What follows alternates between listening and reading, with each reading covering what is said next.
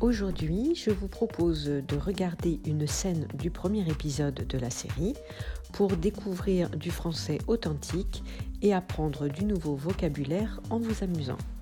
C'est parti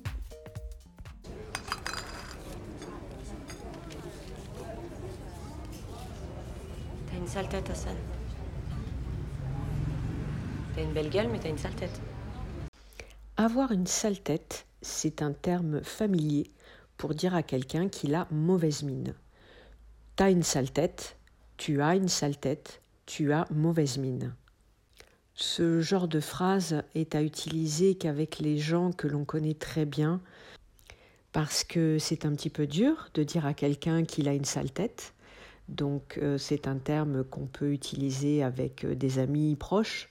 Ensuite, on voit qu'elle utilise le terme belle gueule en opposition à sale tête. Avoir une belle gueule, au contraire, euh, c'est ce que l'on dit à quelqu'un qui est beau. Euh, il a une belle gueule. Euh, en général, c'est plutôt pour un homme. On ne dira pas ce terme-là pour une femme. C'est aussi un terme qui est familier, donc que l'on va utiliser avec des personnes que l'on connaît bien. Le mot gueule, à la base, est un mot qui est réservé aux animaux. Donc c'est un mot qui n'est pas familier à partir du moment où on parle de la bouche d'un animal, la gueule d'un chien par exemple. Et dans ce contexte-là, le mot gueule n'est pas familier. Par contre, à partir du moment où on utilise le mot gueule pour un être humain, euh, c'est un mot familier, voire vulgaire. Si on dit par exemple à quelqu'un ta gueule, euh, c'est un mot euh, très fort, très familier pour demander à quelqu'un de se taire. T'as pas de quoi te payer un rasoir? Si. Figure-toi que j'ai un job. Avoir de quoi faire quelque chose, avoir de quoi plus un verbe à l'infinitif, c'est euh, une manière courante euh, de demander à quelqu'un euh, si cette personne a assez d'argent pour acheter quelque chose. Si je demande à quelqu'un, par exemple, t'as de quoi payer, euh, c'est que je lui demande si cette personne a de l'argent sur elle pour payer euh, quelque chose. Ici, Claire fait un peu d'humour en fait, c'est-à-dire qu'elle trouve que euh, Hassan a mauvaise mine, qu'il n'est pas rasé. Et pour se moquer de lui, elle lui demande si c'est un problème d'argent et que en fait il n'a pas assez d'argent pour se payer un rasoir et pouvoir se raser. Figure-toi est un terme que l'on utilise couramment pour insister sur quelque chose, sur ce que l'on va dire. Ici, par exemple, figure-toi que j'ai un job, c'est un moyen pour Hassan de dire c'est pas la peine de te moquer parce que oui, j'ai de l'argent et j'ai de l'argent parce que justement je viens de trouver un travail. Dans le langage courant, on, utilise souvent le mot job pour remplacer travail même si ce terme, en général, est plutôt utilisé pour un petit travail, un petit boulot. Euh, un petit job, par exemple, c'est euh, ce que les étudiants euh, ont pour pouvoir payer leurs études. Ils ont un petit boulot de quelques heures par semaine pour avoir de l'argent de poche, pour pouvoir payer leurs études, se payer à manger. C'est un, c'est un job, un job d'été, par exemple. C'est un travail que l'on va avoir durant la période d'été. Donc en général, le mot job est plutôt utilisé pour euh, un travail provisoire, pour un travail de quelques heures euh, par semaine. Un job? Mais c'est formidable ça Hmm. Félicitations Merci. Et c'est quoi? Faut que je devine, donc c'est c'est très compliqué et ça va pas durer très longtemps, ça À l'oral, on a souvent tendance à supprimer des petits mots, euh, comme notamment ici, il, il faut, il faut que je devine. Euh, devient à l'oral, faut que je devine. Le mot il, quand il ne correspond pas à un sujet euh, humain, par exemple, quand il est utilisé à la forme impersonnelle, comme ici, il faut, en général, il est supprimé à l'oral. Par exemple, il faut que je prenne le train pour aller à Paris. on dira faut que je prenne le train pour aller à Paris. Dans le langage courant, on supprime très souvent la négation ne. Ici, normalement, on devrait dire ça ne va pas durer très longtemps. Mais à l'oral, c'est très rare de prononcer ce ne. Donc en général, il est purement et simplement supprimé. Ça va pas durer très longtemps. Oui, bon, comme d'hab. Là encore, à l'oral, on aime être euh, rapide, donc on aura tendance euh, à raccourcir euh, certains mots. C'est le cas de d'habitude, une habitude, qui très souvent est raccourci de cette manière. Donc, comme d'habitude deviendra comme d'hab. Ce serait bien que tu arrêtes de cacher les choses. Pour toi, pour moi, pour notre fils. Je peux voir Raoul ce week-end Bien sûr, tu peux voir Raoul ce week-end. Mais est-ce que lui va avoir envie de te voir?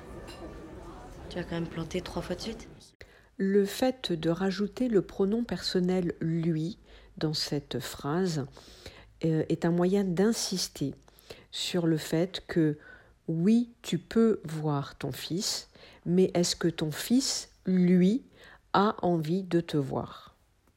Sous-entendu que la décision ne tient pas que à Hassan ou que à Claire, mais tient aussi à l'opinion de son fils.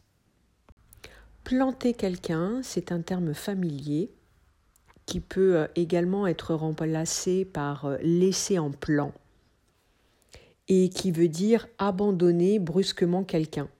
Par exemple, tu l'as planté trois fois de suite, ça veut dire que à trois reprises, tu n'es pas venu alors que tu devais venir voir ton fils. Tu l'as planté trois fois de suite. Si par exemple j'ai rendez-vous avec quelqu'un et que cette personne ne vient pas, je pourrais dire euh, j'avais rendez-vous avec un tel et il m'a planté. C'est que je suis pas le père idéal.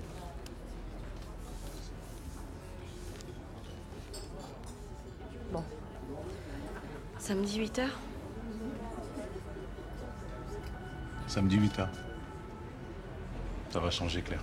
Oui, ça on verra. Je vais changer. On verra, c'est l'emploi du futur, c'est le verbe voir conjugué au futur.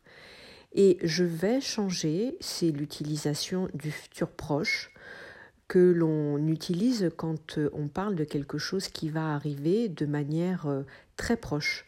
Donc l'utilisation du futur proche indique aussi que la chose dont on parle va se produire de manière beaucoup plus sûre que si on utilisait le futur. En disant on verra, c'est une manière de dire je veux bien te croire mais j'ai des doutes. Donc on verra bien ce qu'il se passe à l'avenir. Et Hassan, quand il répond je vais changer, c'est une manière de dire si, crois-moi, je vais changer. C'est sûr, je fais ce qu'il faut pour changer. Si il disait je changerai en utilisant le futur simple euh, dans la conjugaison du verbe changer, cela indiquerait une incertitude quelque part sur le fait qu'il va vraiment changer. Tu diras ça à ton fils? Avec un petit peu de retard. La pension alimentaire. La pension alimentaire est une somme d'argent qui est versée à l'ex-conjoint en cas de séparation, en cas de divorce, et qui sert à subvenir aux besoins de l'enfant, à aider la personne qui a la garde de l'enfant à pouvoir euh, payer ce qui est nécessaire à l'éducation de l'enfant. Garde tes sous. Achète plutôt un cadeau à Raoul. À samedi Sois pas en retard.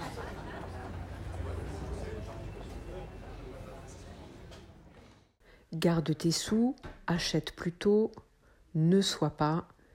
Ce sont des verbes conjugués à l'impératif. C'est un temps de conjugaison qui permet d'exprimer un ordre ou une interdiction. Garde tes sous, achète plutôt est un ordre et ne soit pas est une interdiction. Ce temps de conjugaison s'utilise uniquement euh, sur euh, trois types de personnes. La deuxième personne du singulier, c'est-à-dire le tu, la première personne du pluriel, c'est-à-dire nous, et la deuxième personne du pluriel, c'est-à-dire vous. Pour reprendre l'exemple d'ici, garder deviendrait gardons ou garder EZ à la deuxième personne du pluriel. J'espère que cette vidéo vous a plu. Si vous voulez voir euh, d'autres euh, scènes de la série expliquées de cette manière, laissez-moi un commentaire sous la vidéo. Vous pouvez télécharger la transcription écrite de la vidéo sur mon compte Patreon. Je vous laisse le lien sous la vidéo. Je vous dis à très bientôt dans une prochaine vidéo.